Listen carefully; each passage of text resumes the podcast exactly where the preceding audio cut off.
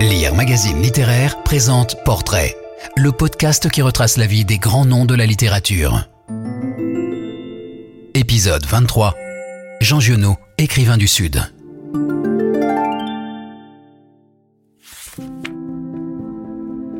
Né à Manosque, écologiste avant l'heure, l'écrivain ne s'est pas laissé enfermer dans un régionalisme d'opérette. Soldat pendant la Première Guerre mondiale, militant pacifiste, Jean Giono fut accusé de collaboration en 1944. Son œuvre reflète ses paradoxes et sa complexité. Marginal, Giono, c'est le moins qu'on puisse en dire.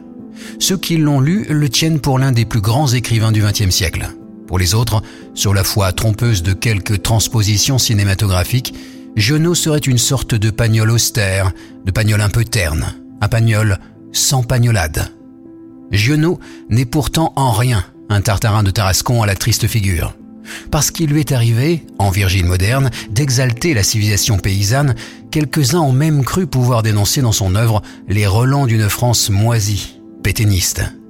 N'a-t-il pas été incarcéré à la Libération, sur l'injonction semble-t-il de Raymond Aubrac S'il a échappé à la justice expéditive des épurateurs, le Comité national des écrivains ne l'a-t-il pas mis sur sa liste noire en compagnie d'écrivains autrement compromis comme Brasillac, Céline ou Morand. Accusation démesurément injuste. Qu'importe. Tristan Zara en service commandé décréta Giono romancier de la lâcheté. Quand bien même on lui a depuis rendu justice, il a protégé des fugitifs, des réfractaires, des juifs et des résistants, et ses prétendues compromissions relèvent davantage de la maladresse et de la naïveté que d'une quelconque sympathie pour l'occupant. Quand bien même on a fini par admettre qu'il est un grand écrivain, on trouve encore des contempteurs pour le déclarer passé de mode. Suranné, Giono Rien n'est moins sûr. Car on pourrait aussi bien évoquer en lui le précurseur. Pour peu qu'il aime aussi la littérature, quel écologiste ne serait pas ému par la figure d'Elzéar Bouffier, le berger solitaire, taciturne et obstiné de l'homme qui plantait des arbres?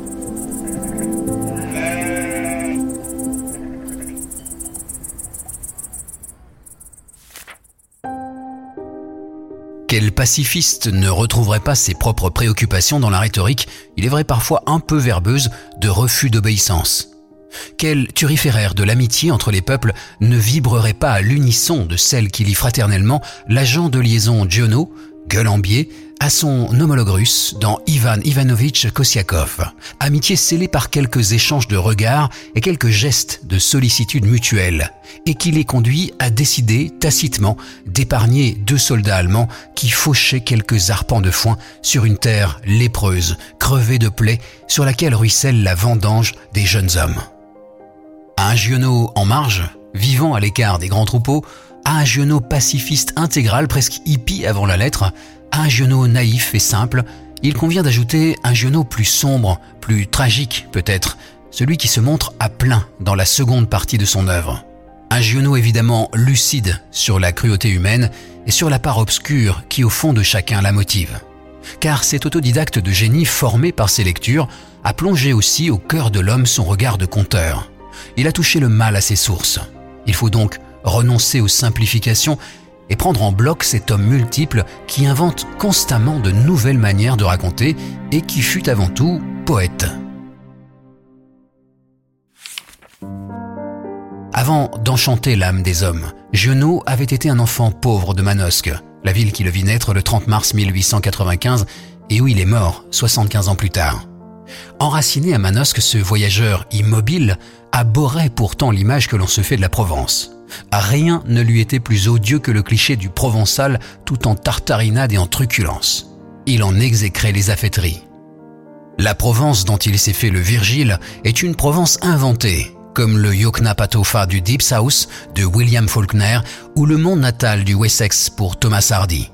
Fils unique et tardif d'un artisan cordonnier aux idées anarchisantes et libertaires et d'une mère repasseuse, Giono a vécu ses premières années dans une très grande et très pauvre maison percée à jour comme une écumoire, dont les deux pièces habitables n'étaient accessibles qu'après avoir traversé une brocéliande de ruines.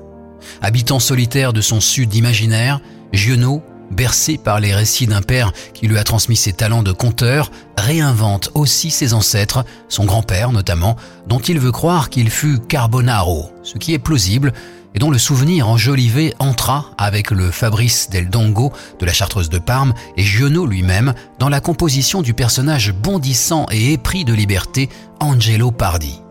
Enfant de la vieillesse de son père, il doit en 1911 abandonner ses études au collège de Manosque pour aider matériellement ses parents et sauver la maison où il pleuvait. Parce que son père vénéré auquel il rend hommage dans Jean le Bleu rêvait d'un autre destin pour son fils que l'atelier de cordonnerie, Genot entre au comptoir national d'escompte de Manosque. C'est comme commis de banque que l'adolescent rêveur compense l'absence d'école par une boulimie de lecture. Les professeurs de Giono s'appellent Homère, Dante, Cervantes, Shakespeare, Virgile et les classiques latins. S'il ne lit pas ces derniers dans le texte, on n'enseignait pas alors le latin au collège de Manosque, il les lit en poète et l'écrivain perce déjà sous le petit employé de banque. Il publie ses premiers poèmes en 1913.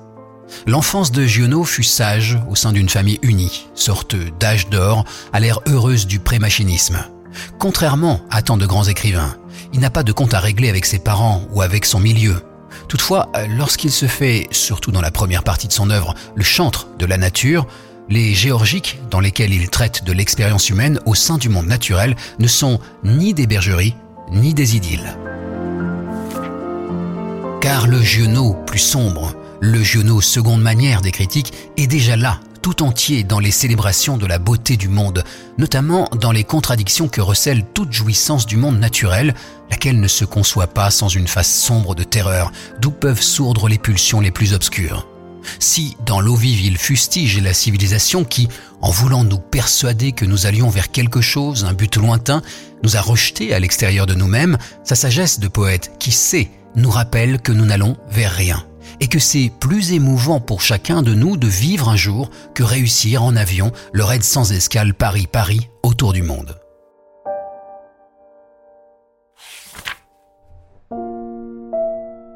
Ses premiers romans du cycle de Pan, qui lui ont apporté une célébrité immédiate, Colline, Regain, Un des Beaumugnes, sont autant d'invitations à comprendre que le monde est là et que chacun à sa manière a vocation à le sentir et en jouir pleinement dans la rondeur des jours, même s'il revient en propre à l'écrivain et au poète de le prendre en charge par le langage et, par la puissance de son verbe, de porter ses sensations, pour ainsi dire, au-delà d'elles-mêmes. L'Arcadie gionienne des premiers romans n'est cependant pas un pays de cocagne, et la panique n'est jamais éloignée du dieu Pan. Le lecteur y trouvera des déserts et des squelettes de villages. Il lui faudra parcourir une Provence imaginaire qui a tout d'un paradis perdu. Les noces de l'homme avec la nature n'y sont jamais célébrées, en toute tranquillité.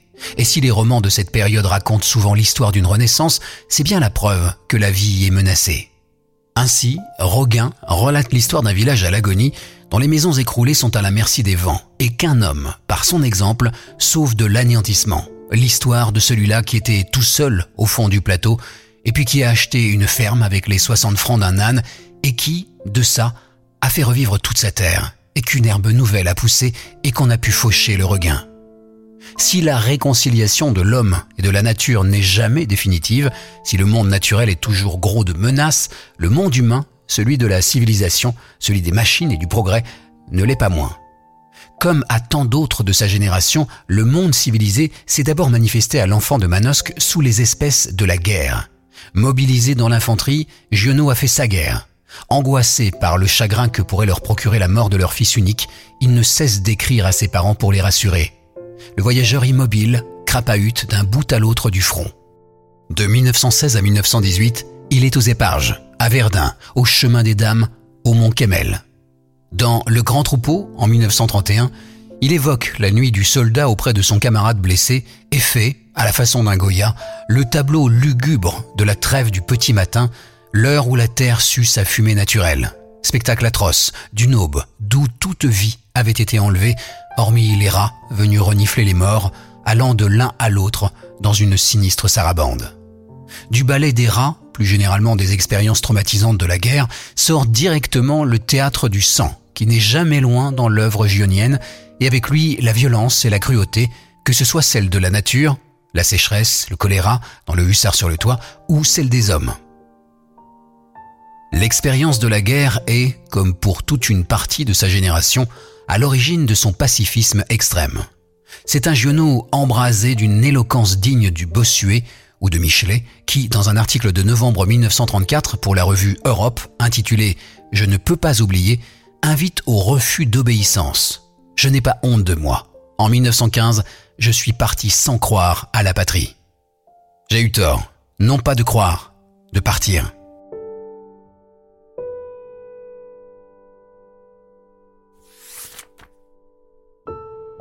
Il s'en prend aux capitalistes fauteurs de guerre, ce qui leur approche un temps des communistes, avant de s'en éloigner quand ceux-ci votent les crédits de guerre.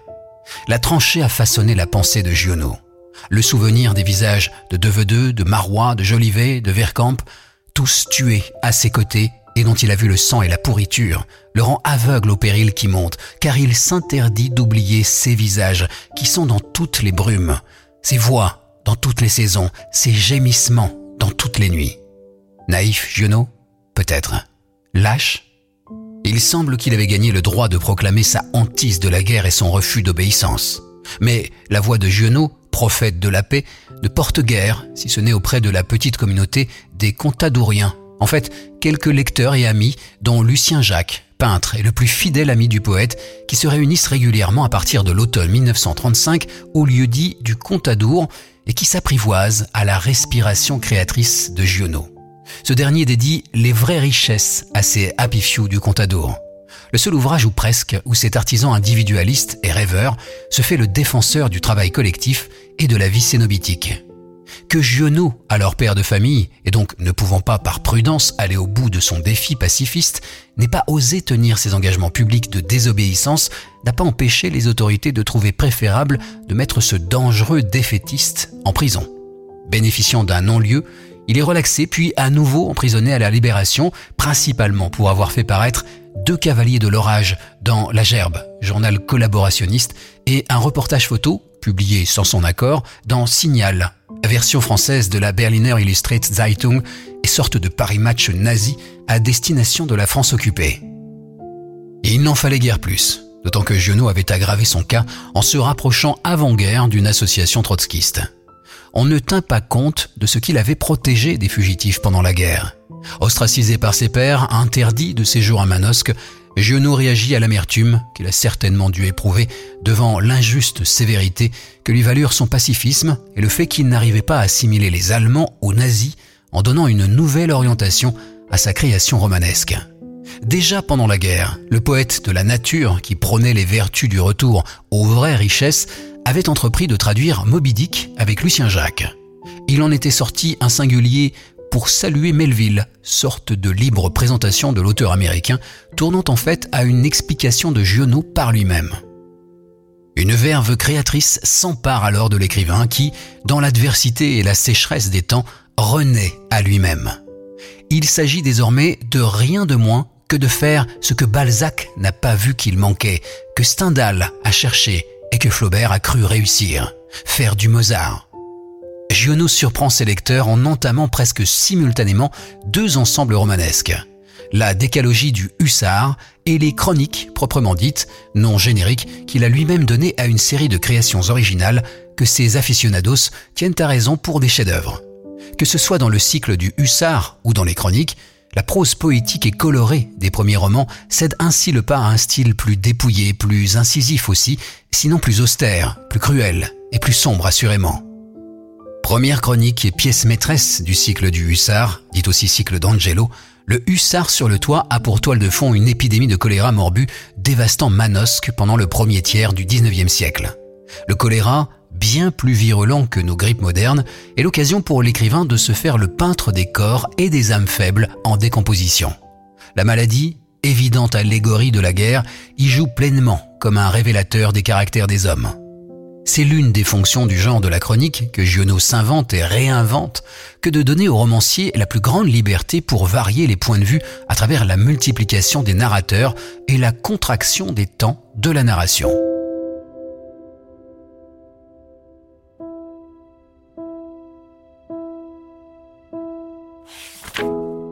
Giono, la chronique ne permet pas seulement d'affirmer les droits de l'imagination du romancier contre le prétendu réalisme de l'historien, elle permet aussi de proclamer hautement le droit de mentir et de mentir faux, si l'on pardonne ici cette pique contre Aragon, qui ne fut pas pour rien dans les attaques contre Giono, comme droit fondamental de l'écrivain.